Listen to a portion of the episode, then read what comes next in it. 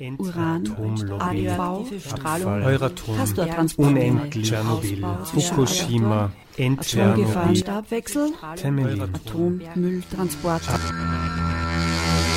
Atomstopp, das monatliche Informationsmagazin zum europaweiten Atomausstieg im freien Radio Freistadt.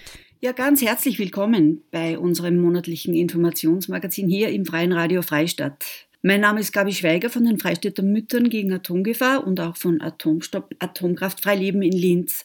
Worum geht's heute? Es geht wie angekündigt um einen zweiten Teil der Nachbereitung der Nuclear Energy Konferenz 2023. Schöne neue Atomwelt mit einem dicken, fetten Fragezeichen hinten. Diese NEC 2023 hat am 16. Mai in Linz stattgefunden.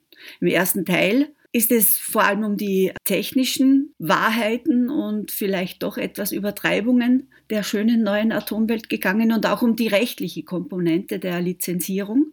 Und im zweiten Teil möchte ich euch näher bringen, warum denn eine Technologie, die derartig fragwürdig ist, so derartig gehypt werden kann und wer da an den Strippen zieht. Den ersten Beitrag dazu liefert uns Günther Herrmeier, ein jahrzehntelang werkender Anti-Atom-Aktivist aus Deutschland, aus dem Wendland. Und er ist ein langjähriger Beobachter der COPs, der Klimakonferenzen und hat die unverblümte Vereinnahmung der COPs durch die Atomlobby genauestens beobachten können. Er ist dort immer für Don't Nuke the Climate, einer internationalen Plattform. Doch hört selbst, was er zu berichten hat. Das ist, äh, das ist eine Kampagne, es ist keine NGO, es ist ein, also ein, wir sagen ein lockerer Zusammenschluss von verschiedenen Initiativen weltweit, die ähm, sich aber schon lange vor 2017, also vor COP23, äh, auf den Klimakonferenzen bewegen. Also Kolleginnen weit vor mir haben das unter diesem Don't Nuke the Climate Banner schon getan. Und ähm, wir haben im Zusammenhang mit dieser Kampagne das seit Bonn so ein bisschen ausgeweitet. Das bot sich an in Deutschland und wir hatten dann ähm, auch eigene, eine eigene große Demo veranstaltet in Bonn und eine eigenes ähm, zivilgesellschaftliche Struktur aufgebaut, wo verschiedene Veranstaltungen stattfanden und so weiter. Und wir versuchen halt immer ähm, möglichst viele internationale Leute mit einzubilden, also die sogenannten Frontline Communities, äh, die ja immer als erstes betroffen sind von diesem extraktivistischen System Atomindustrie, was ja leider sehr häufig vergessen wird.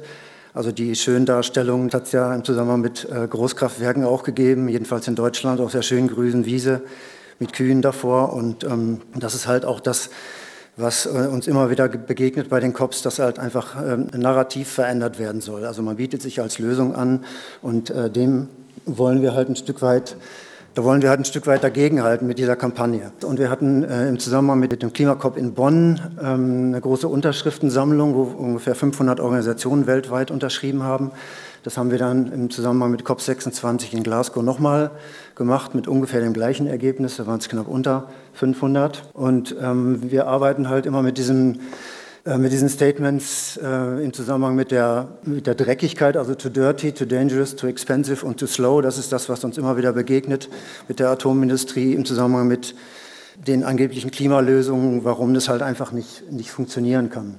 Ähm, das war bei COP24 in Katowice. Da gab es die Vorstellung von dem sogenannten Harmony Goal. Das war damals durch die World Nuclear Association vorgestellt worden in einem großen Event. Und da kann man sehen, dieser Harmony Goal, der sollte oder soll immer noch erreichen, dass wir bis 2050 25 Prozent elektrische Produktion also haben. Das würde halt 1000 Gigawatt neu zubaubare Kapazität erfordern, was wir ja alle ungefähr wissen, weil man, wenn man äh, ein Gigawatt hat, dann, dann sind das 900 bis 1000 Großkraftwerke. Das Ganze führt sich eigentlich selber ad absurdum, weil wer soll die mit welchen Finanzen bauen? Und ähm, diese Lösung ist also nicht wirklich kompatibel oder zielführend.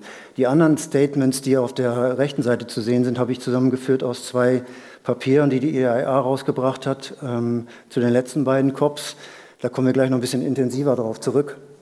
Also wie gesagt, dieses, Narrativ, die Narrativveränderung, die sie halt gerne herbeiführen äh, wollen und halt immer auch sich darauf berufen, das ist ein absolut wichtiger Player ist im Zusammenhang mit der Aufrechterhaltung unseres äh, westlich zivilisierten Gesellschaftssystems. Mit dieser Zuordnung hatte ich so ein bisschen habe ich erst so ein bisschen gehadert, aber es gab bei COP26, äh, auch in, in, Glasgow, wie gesagt, einen sehr breit ausgerollten roten Teppich für speziell Herrn Grossi.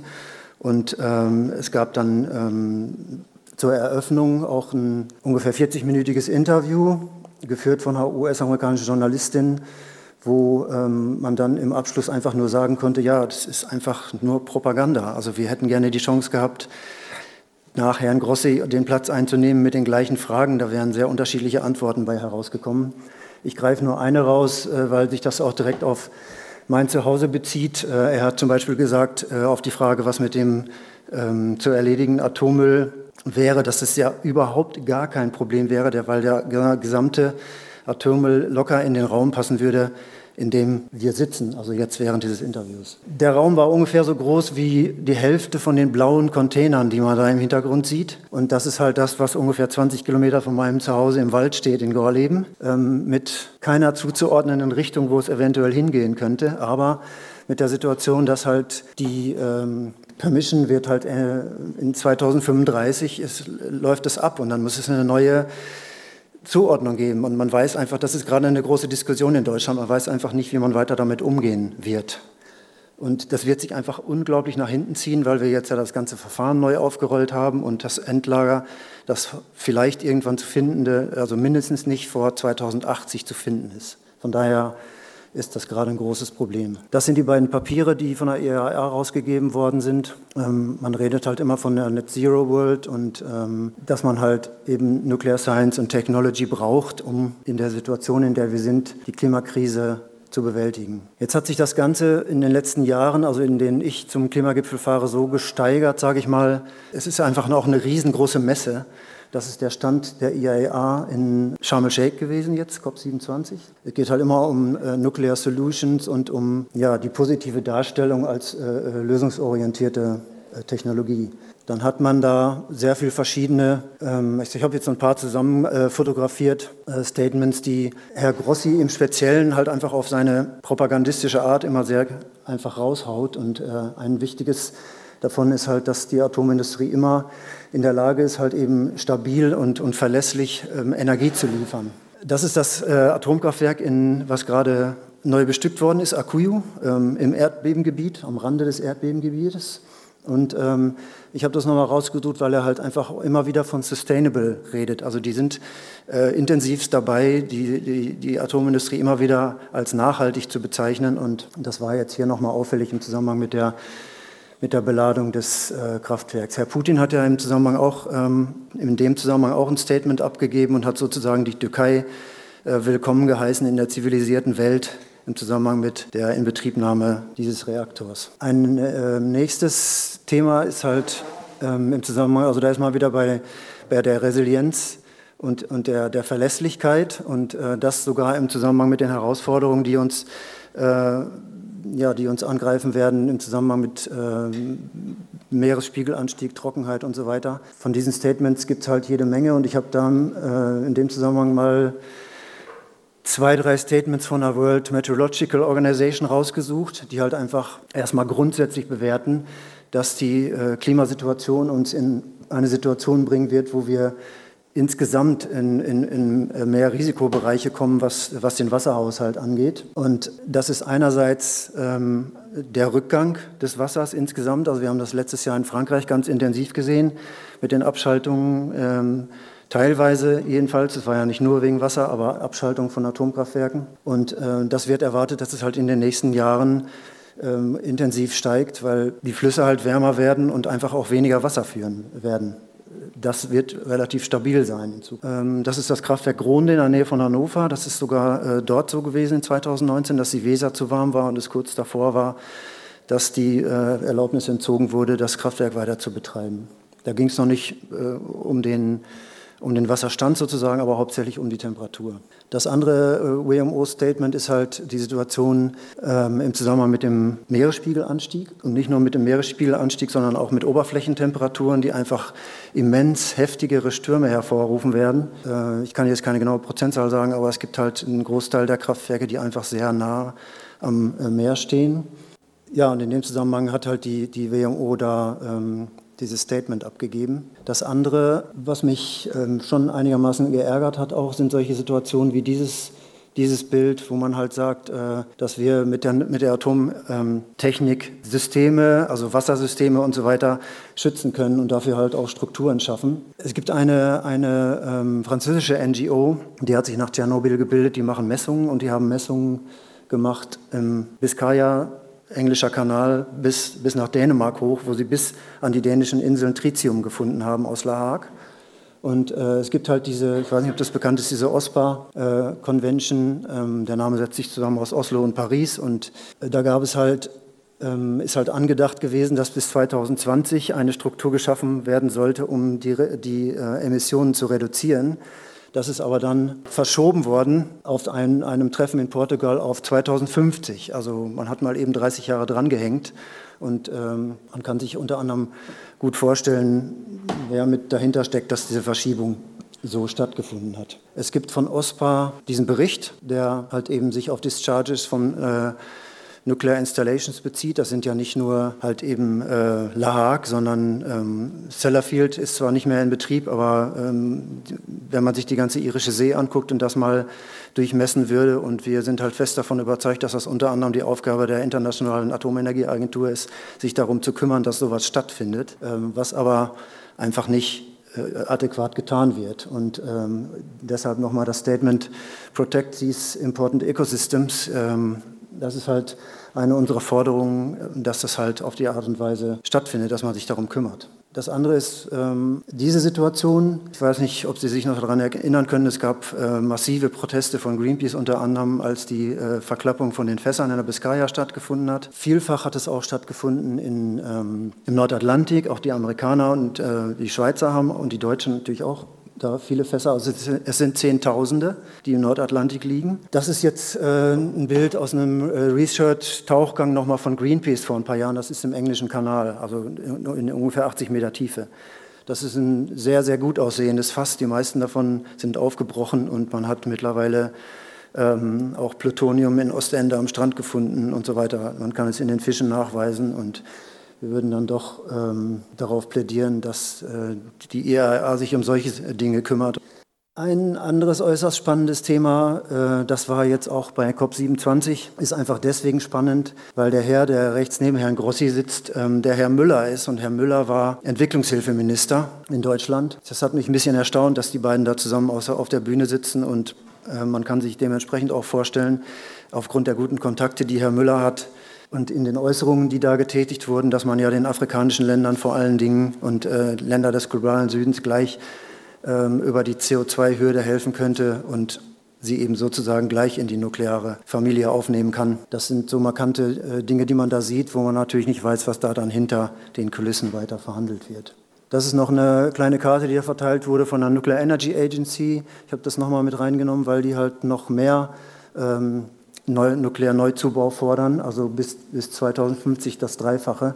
Und sie fordern halt auch ganz klar die Laufzeitverlängerung von den alten Kraftwerken, wo wir ja wissen, wie die alten Kraftwerke eben aussehen in, in Tihange oder Dole oder verschiedene äh, alte Kraftwerke in Frankreich. Das ist sozusagen die Young Generation Nuclear, die sich auch äh, immer ganz intensiv und intensiver auf den Weltklimagipfeln äh, aufhält und ähm, natürlich im Gegensatz zu uns relativ gut finanziert ist. Das ist äh, meine Kollegin Leona Morgan von Dine äh, No Nukes aus, den, aus Arizona, eine von den Frontline Communities, wo halt seit Jahrzehnten Uran abgebaut wurde, mit dementsprechenden äh, äh Auswirkungen über 500 offene Minen, die da rumliegen. Nichts ist renaturiert worden.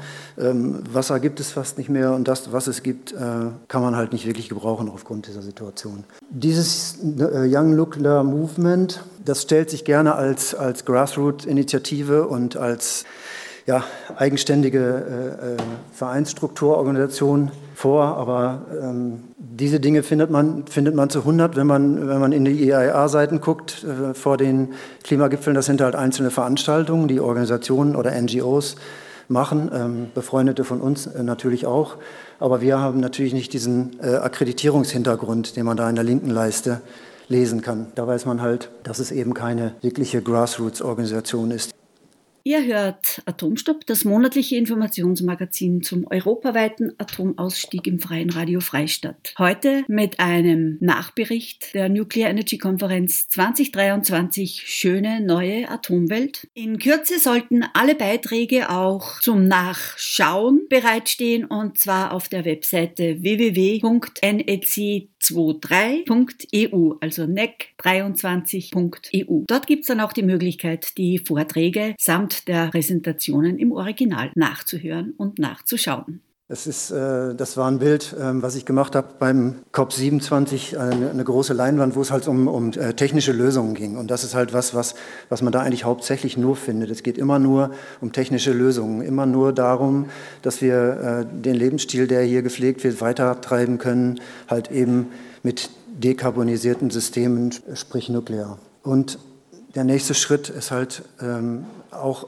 an unglaublich vielen von den Pavillons, die da sind, findet man die Green Hydrogen-Situation. Und äh, das ist ja das, was auch gerne äh, die Atomlobby durchsetzen würde, dass halt eben äh, Hydrogen äh, hergestellt mit Atomenergie halt auch als grün gelabelt wird und nicht als, es gibt einfach viel zu viele Farben. Ich glaube, rosa, pink ist es das, was, was äh, nuklear, äh, wie es gerade eingeordnet ist.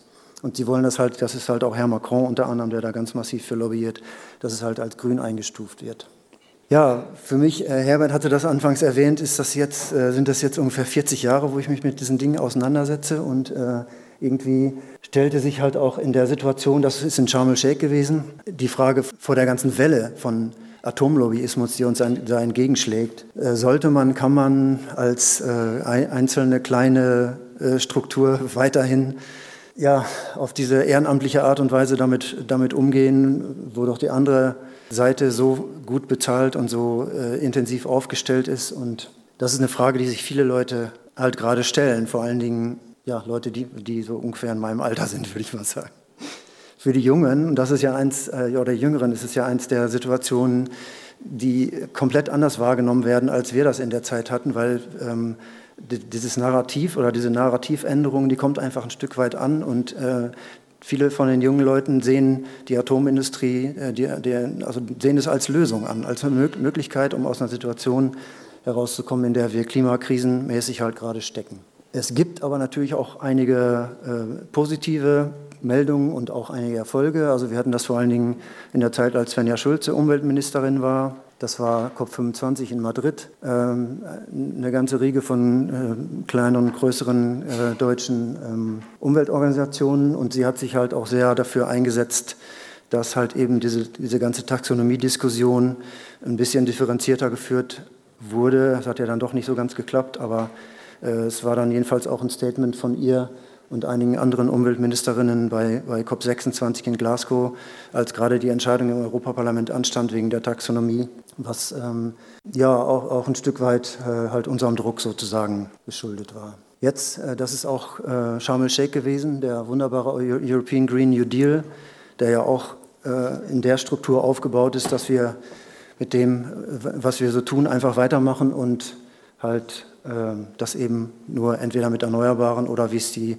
Atomindustrie gerne möchte, in der Kombination äh, Erneuerbare und Atomindustrie gerne hätten. Es gab in Ägypten eine unglaublich starke afrikanische äh, Zivilgesellschaft, was auch teilweise sehr großen Spaß gemacht hat, muss ich sagen. Es sind sehr, wir hatten sehr viele Veranstaltungen und es gab ja keine Möglichkeiten, äh, in einem Land wie Ägypten irgendwelche eigenen Strukturen aufzubauen oder eigene Veranstaltungen zu machen, außer innerhalb des äh, UN-Geländes. Das ist ja dann während der COP-Zeit kein ähm, ägyptisches äh, Hoheitsgebiet mehr sozusagen, sondern es wird von den äh, Vereinten Nationen geführt und dementsprechend ist man dann halt auch einigermaßen sicher, wenn man verschiedene Veranstaltungen anbietet. Es hat da kann ich äh, jetzt nicht aus Zeitgründen auch nicht weiter ausführen, aber es hat schon sehr intensive Bespitzelungen seitens der ägyptischen Regierung und sehr intensive Auseinandersetzungen auch im deutschen Pavillon gegeben. Wir sind natürlich auch dabei, nicht nur äh, Anti-Atom, in Anti-Atom-Strukturen zu bleiben, sondern uns international weiter äh, zu vernetzen. Zum Beispiel mit Climate Justice Alliance Gruppen ähm, von ja, aus der ganzen Welt im Prinzip. Das war eine Veranstaltung von denen, die die da gemacht haben. Und jetzt äh, würde ich gerne noch übergehen zu einem anderen ganz wichtigen Thema, äh, dass wir ähm, ja im Moment in einer Situation sind, wo zivile Atomkraftwerke äh, angegriffen werden. Und es gab halt auf Al Jazeera diesen, die Ankündigung eines, eines Reports, der sich aber auf dieses Gebiet bezieht und eben auf diese Kraftwerke und das, äh, die jetzt noch zu bauen in, in Ägypten. Und äh, in diesem Report ging man davon aus, dass äh, zivile Atomkraftwerke halt von sogenannten Terroristen oder ähm, irgendwelchen ähm, staatlichen Strukturen angegriffen, was ja halt auch passiert ist mit Israel und Iran und so. Und dieser Report geht aber ganz, ganz intensiv davon aus, dass es eigentlich nur für diese Region gilt und dass es eigentlich nur in dieser äh, Region passieren kann. Das ist dieser, dieser Report, der ist sehr detailliert, sehr, also die haben hier sogar mit dann äh, Windrichtungen und so weiter die Emissionen äh, durchgerechnet. Also ähm, schon ein, ein wichtiger und lesenswerter Report. Und jetzt sind wir aber hier angekommen. Also komischerweise sind wir gar nicht mehr in diesem Gebiet, sondern wir sind in der gleichen Situation halt eben in der Ukraine. Herr Grossi ist Sailing in Unknown Waters. Natürlich nicht nur Herr Grossi, aber es ist einfach eine Situation, an die niemand, außer halt eben dieser Bericht, der auf Al Jazeera veröffentlicht wurde, schon mal gedacht hatte. Und man weiß einfach nicht, wie man damit umgehen soll. Und jetzt sind wir in der Situation, dass die Ukraine angeblich vor einer vor einem neuen Rückeroberungsfeldzug steht. Und das war das zweite Statement ist noch was, was Herr Grossi halt auch auf dem Podium, wo Herr Müller saß, die äh, jetzt bei COP27 gesagt hat, dass ja schließlich der Krieg das Problem ist und nicht die Atomkraftwerke. Obwohl für uns und in unserer Auseinandersetzung mit der Zeit halt auch es immer so war, dass es keine wirkliche zivile Nutzung von Atomenergie gibt, hat ja selbst Herr Macron letztes Jahr zugegeben und auch eine, einige andere äh, hochkaräte Politiker. Immerhin ist Herr Grossi intensiv besorgt äh, aufgrund der Situation, die in Saporica herrscht. Jetzt hat es Evakuierungen gegeben und wir wissen einfach nicht, was in den nächsten Tagen und Wochen passiert. Es ist auf jeden Fall ein Riesendesaster, eins, eins mehr, das man noch zur Atomindustrie zählen muss. Da ist er wieder, das war das letzte, ähm, eine seiner letzten Äußerungen jetzt im, im, April. Er weist auf die Dringlichkeit hin halt und dass man dieses äh, Atomkraftwerk unbedingt beschützen muss, aber er kann es ja nicht. Wie soll man das machen? Er schafft es nicht, die Parteien an den Tisch zu bekommen und diese Situation zu lösen. Also es ist natürlich äh, unsäglich, dass da militärische Aktivitäten stattfinden und sehr schwierig. Da habe ich noch ein bisschen Info zusammengestellt. Die ersten beiden ähm, sind zwei Videos, die man sich auf der IAR-Webseite angucken kann. Da kommt man nochmal auf das Thema Propaganda zurück. Also es ist wirklich sehr propagandistisch. Und äh, das zweite zeigt auch, dass Herr Grossi schon ähm, in Dubai war, sich mit dem neuen Präsidenten getroffen hat und sie zielstrebig in eine Richtung ziehen wollen und den äh, atomaren Lobbyismus noch weiter ausweiten wollen, sozusagen, was immer dann dabei rauskommt. Das war mal ein Bild, was wir in Südafrika gemacht haben. Damit beendige ich immer gerne meine Präsentation Aktionen, weil es einfach zeigt, dass wir äh, nur stark sein können, wenn wir gemeinsam, vor allen Dingen auch mit den Leuten vor Ort, äh, auf unsere hoffentlich weiter intensive Art und Weise zusammen weiterarbeiten. Vielen Dank.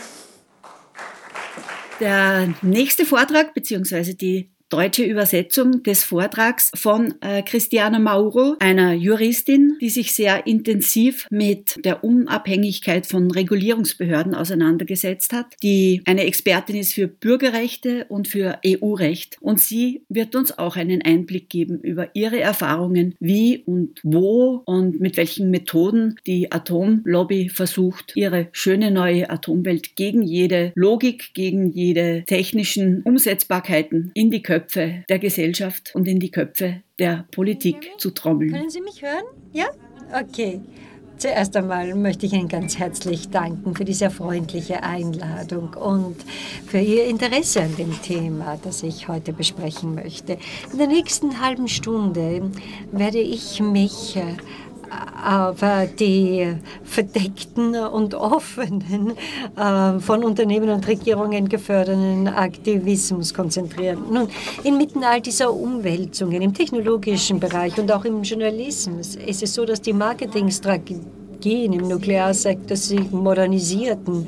Wir sehen eine neue Generation von solchen, die versuchen zu überzeugen, und zwar optimiert im Kontext der digitalen Plattformen und der sozialen Kontexte des 21. Jahrhunderts. Seit 2016 sehen wir eine wahre Flut von sogenannten Umweltschützern, die die Kernenergie unterstützen und eine unerbittliche Kampagne von Desinformation und Leugnung gibt es hier.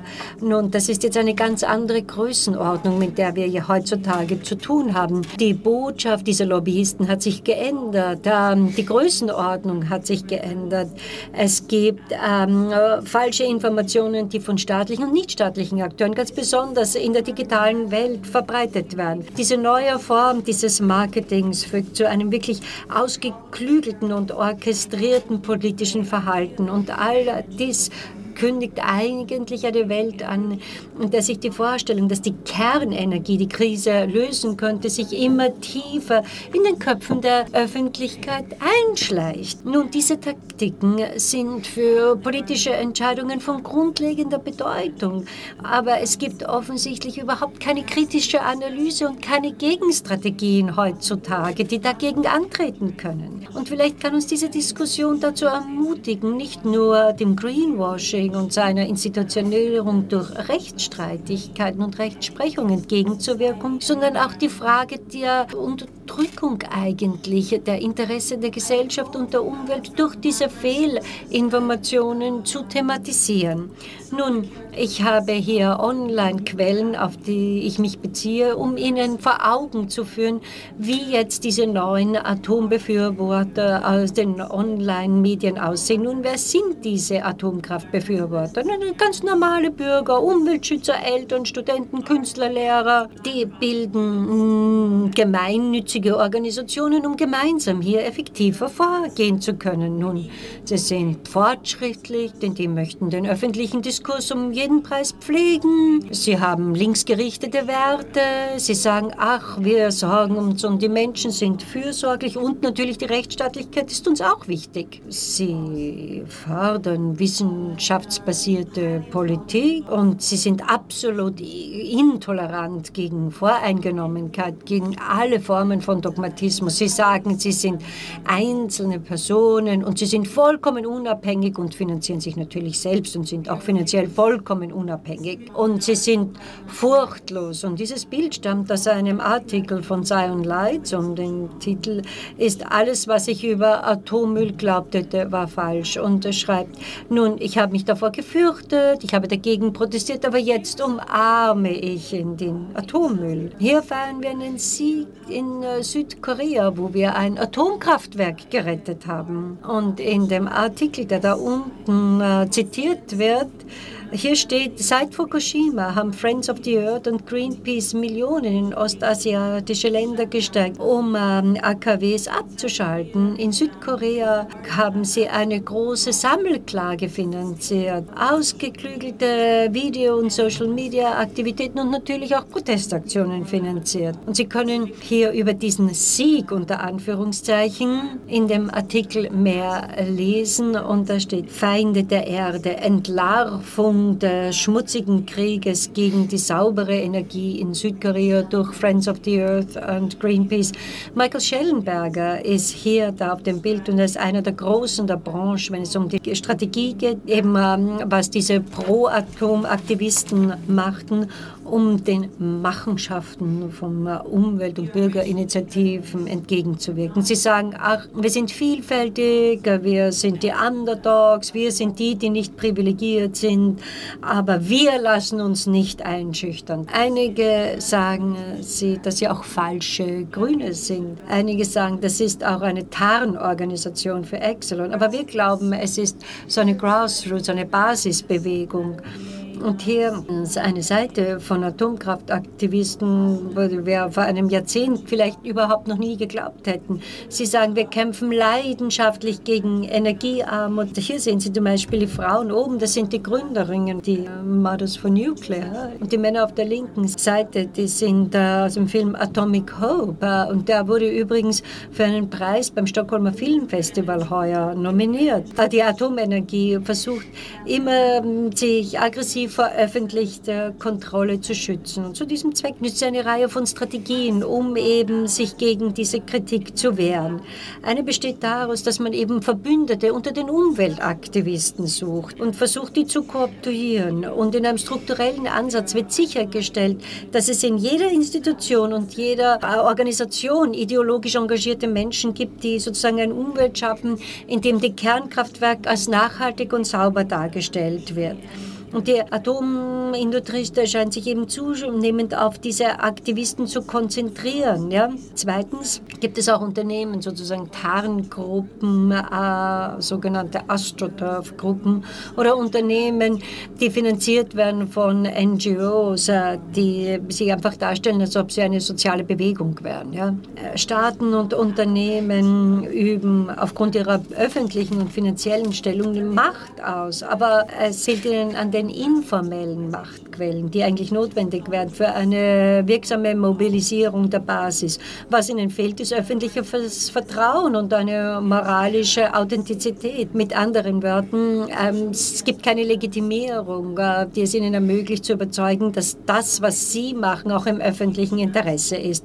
Also hat die Atomindustrie sehr viel darauf verwendet, sich als umweltfreundlich darzustellen, sich als Teil der Lösung zu positionieren funktionieren und nicht als Teil des Problems. Halluzinationen, wie Sie hier sehen, waren schon immer Teil des Diskurses in der Welt der Atomenergie. Aber heute wird sie sogar in eine Region sich ausweiten, wo wir überhaupt nicht erwarten würden, dass sie, wir sie sehen würden. Ein Motiv, das wir immer wieder sehen, ist, dass die Atomindustrie als sauber dargestellt wird, dass sie als grün dargestellt wird und dass jede Diskussion über die Notwendigkeit der Atomkraftwerke sofort äh, von vornherein aus ausgeschlossen wird. Wir hören, dass Atomenergie notwendig ist, um die globale Erwärmung zu verhindern. Der dritte Weg zum Beispiel hat Verbindungen zum Establishment der Demokratischen Partei in den Vereinigten Staaten. Einer der Maßstäbe für signifikante Beeinflussung einer nationalen politischen Debatte beinhaltet die Schaffung einer vollkommen neuen politischen Debatte über fortschrittliche Nukleartechnologie. Außerdem soll die Lizenzvergabe für Atomkraftwerke effizienter gestaltet werden. Ja, nun, NGOs haben eben äh, vergleichsweise, ja, also haben äh, in einigen Regionen der Welt sogar absolut Vorteile gegenüber staatlichen Stellen. Also Lobbying an der Basis fällt in die umfassende Kategorie des sogenannten externen Lobbys. Das ist die Mobilisierung von Personen, die außerhalb der Institutionen stehen. Es ist die direkte Kommunikation zwischen einem Bürger, der nicht irgendwie kein registrierter Lobbyist ist, und eben dem Gesetzgeber. Führende Theorien eben ist, dass die Gesetzgeber positiv auf diese Botschaften, die von diesem Lobbying von der Basis stammen, reagieren sollten. Denn das repräsentiert ja die Wählerschaft. Und deshalb ist es so, dass die Lobbyarbeit an der Basis traditionell eben dazu führt, dass die Gesetzgeber entsprechend reagieren. In einigen Ländern kann es auch so aussehen, dass die Gesetzgeber eine teilweise verzerrte Vorstellung für die Bedeutung eines bestimmten Themas gibt, weil es eben so massiv dafür gelobbyt wird. Also das sind Akteure, die eben hier beeinflussen, denn die Industrie finanziert die natürlich massiv. Ja, zum Beispiel, es gibt diese Neutralitätsdebatte, eben Netto-Neutralität. Netto und äh, zum Beispiel, äh, hier sehen Sie zum Beispiel die National Cable and Telecom Association, die wird damit in Verbindung gebracht. Und auch in Verbindung gebracht wird sie mit der Tabakindustrie, die auch diese Strategien schon jahrzehntelang erfolgreich einsetzen, um eben eine Regulierung, die zu ihrem Nachteil sein könnte, zu verhindern. Nun, es ist oft sehr schwierig, dann diese Dinge nachzuvollziehen. Es gibt ähm, SMAs, die relativ schnell ausgerollt werden. Und es gibt im Hintergrund sehr viele Dinge, die stattfinden. Es gibt Nachweise in Frankreich, das sind Ancli und CLI, ähm, äh, die mit den Regulierungsbehörden zusammenarbeiten. Und sie nehmen den Standpunkt der Industrie ein, aber offiziell vertreten diese die Bürger. Und es ist für die, diese ja, Behörden sehr einfach, sich von den echten kritischen Interessengruppen zu entfernen und sich eher auf diese unternehmensfinanzierte NGOs äh, zu konzentrieren und eben trotzdem so zu tun, als ob sie im Dialog mit der Zivilgesellschaft wären. Es gibt auch Anzeichen, dass diese ähm, von Unternehmen finanziert werden, ja, von Unternehmen, die eben mit Kraftwerken in Beziehung sind. Sie sind sozusagen das Sprachrohr der atomfreundlichen Bürger. Ja. Und dieses verzerrte Bild wird einfach immer wieder gezeichnet. Sie haben vielleicht schon von Leslie Dewin gehört. Die war äh, Geschäftsführerin eines Kernenergie-Startups, das hieß Transatomic Power. Und sie hat behauptet, einen Reaktor entwickelt zu werden, als sie noch Studentin war. Und äh, dieser Reaktor der hätte keine Kernschmelze gehabt und hätte auch noch die Möglichkeit gehabt, den Grad der Radioaktivität in den Abfällen auf einige hundert Jahren zu reduzieren. Und sie hat unfassbar viele Investitionen vom Silicon Valley bekommen, wurde auf der ganzen Welt gefeiert als, äh, als MIT Technology Review ihr Design angeschaut hat, haben sie festgestellt, dass ihre Behauptungen absolut falsch waren und alles das, was sie gesagt hat, eigentlich unwahr war. Und man hat ihr nachweisen können, dass es einfach falsch war und nichtsdestotrotz hat Atomic sein Reaktordesign als eine weitere Validierung unserer hochmodernen Technologie präsentiert. Also alles vollkommen umgedreht. Sie hat immer wieder das Gleiche behauptet, dass sie was Tolles geschafft haben, aber Markus Kuni, vielleicht haben Sie das nicht gehört, das ist ein Schweizer Computertechniker und der erzählt die Geschichte auf dem Blog. Und ihm allein ist es gelungen, mehr oder weniger das äh, Mühlenberger KW in der Schweiz äh, zum Schließen zu bringen. Und er hat gezeigt, wie, wie invasiv diese PR-Maschine sein kann und wie, wie gerne alle diese äh, offensichtlichen Wunder geglaubt haben. Elizabeth Holmes zum Beispiel wurde letztes Jahr wegen Betrugs äh, verurteilt und wird dieses Jahr eben ins äh, Gefängnis gehen äh, in Verbindung mit den Machenschaften ihres Unternehmens Theranos. Aber in dem Bereich hier bei Transatomic sehen wir das nicht. Transatomic hat sich offiziell aufgelöst, aber wenn Sie den Namen Leslie Dewin finden, da sieht man ein Video, da steht, heute habe ich gelernt, dass Atommüll die Welt mit Strom versorgen könnte. Seite. Und wenn man einfach diese Fehlerhaftigkeit der Lösung, eben die sie für radioaktive Abfälle präsentiert, ist es so, dass die Befürworter der Kernenergie gleichzeitig eben nach wie vor sagen, dass die Welt jetzt an der Schwelle zu einem wahren Sprung im Hinblick auf die Evolution der Technologie steht. Und das, ist, das sind ja alles Mythen, ja diese Narrativen sind ja Fantasien oder Wunschdenken, aber wir sind viel zu freundlich ja, und viel zu nachsichtig mit denen, die diese Narrativen verbreiten. Grün zum Beispiel ist immer ein ganz wichtiges Element dieser fiktiven Erzählungen. Die Akteure stützen sich immer auf die grüne Natur, um sich entsprechend in Szenen zu setzen. Sie sagen, ach, das wird uns helfen, Krankheiten äh, zu kurieren, die Welt zu äh, ernähren. Ja, die Strahlung ist ja nicht schlecht für uns. Und äh, der Nuklearmüll ist ja eine Ressource, die wir noch nicht genützt haben. Sie behaupten sogar, das Ökosystem wurde dadurch geschützt. Und das würde ja sogar die Umwelt unterstützen und die Menschheit insgesamt fördern.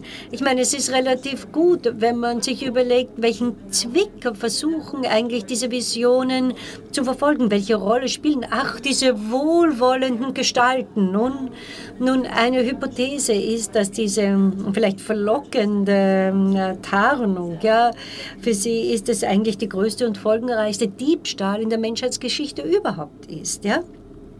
Und es ist ein Trick. Ja? Und ich glaube, äh, äh, wenn ich das schaue, dann finde ich immer die Daten, die von der UNO veröffentlicht werden und immer mehr auch von der Europäischen Kommission, ja, die offensichtlich stolpern auch in diese Falle.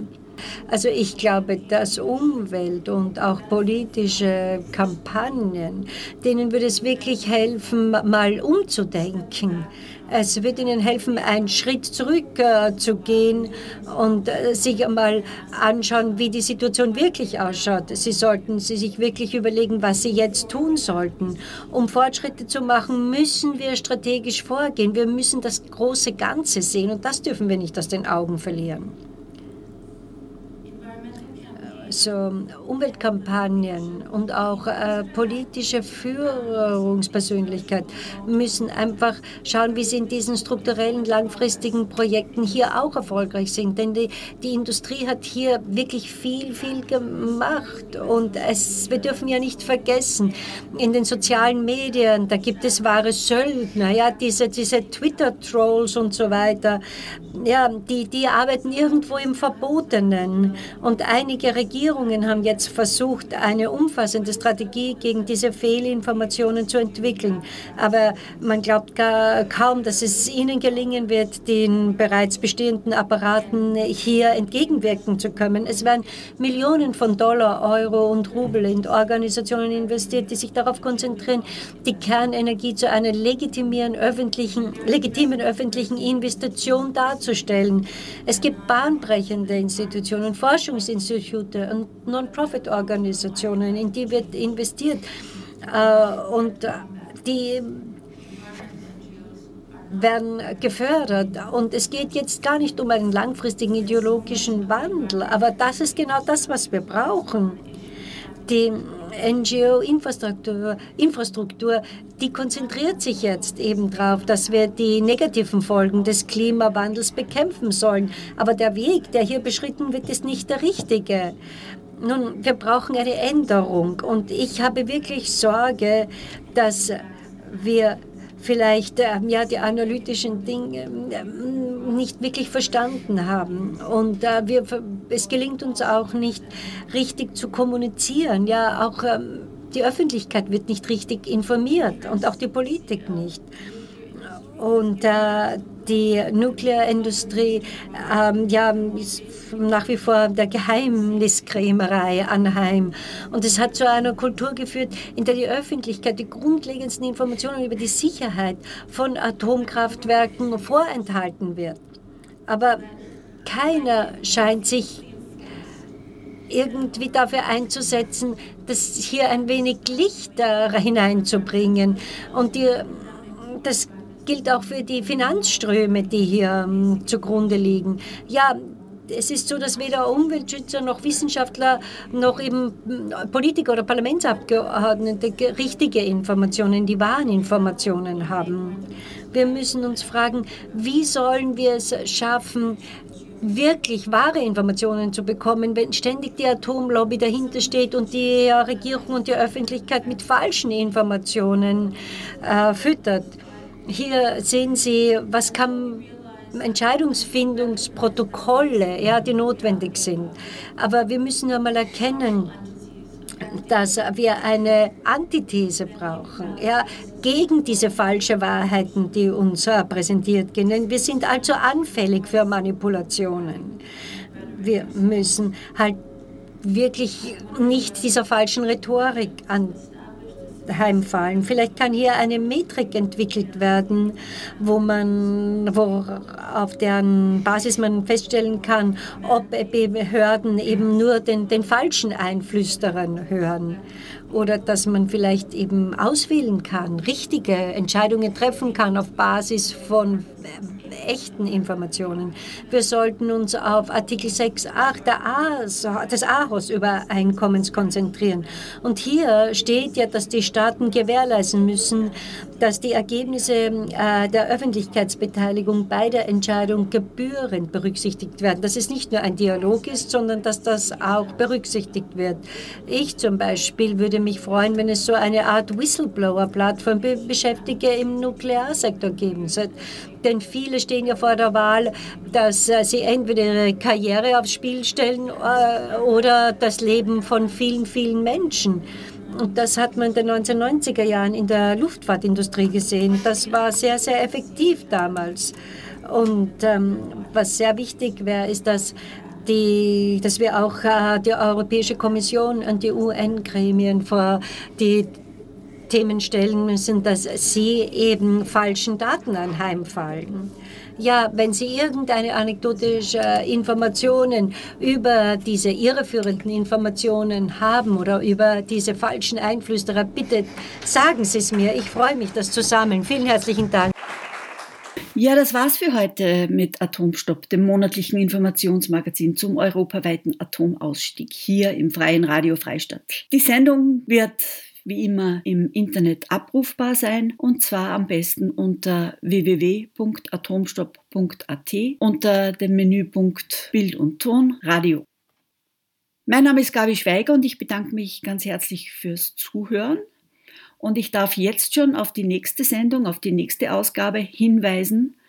Bei der wird es einen dritten Teil der Nachbereitung der Nuclear Energy Konferenz 2023 Schöne neue Atomwelt geben mit einem Beitrag von Oldrich Sklenasch, einem tschechischen Analysten, der die Ist-Situation in unserem nördlichen Nachbarland darstellen wird. So, wir hören uns nächstes Mal.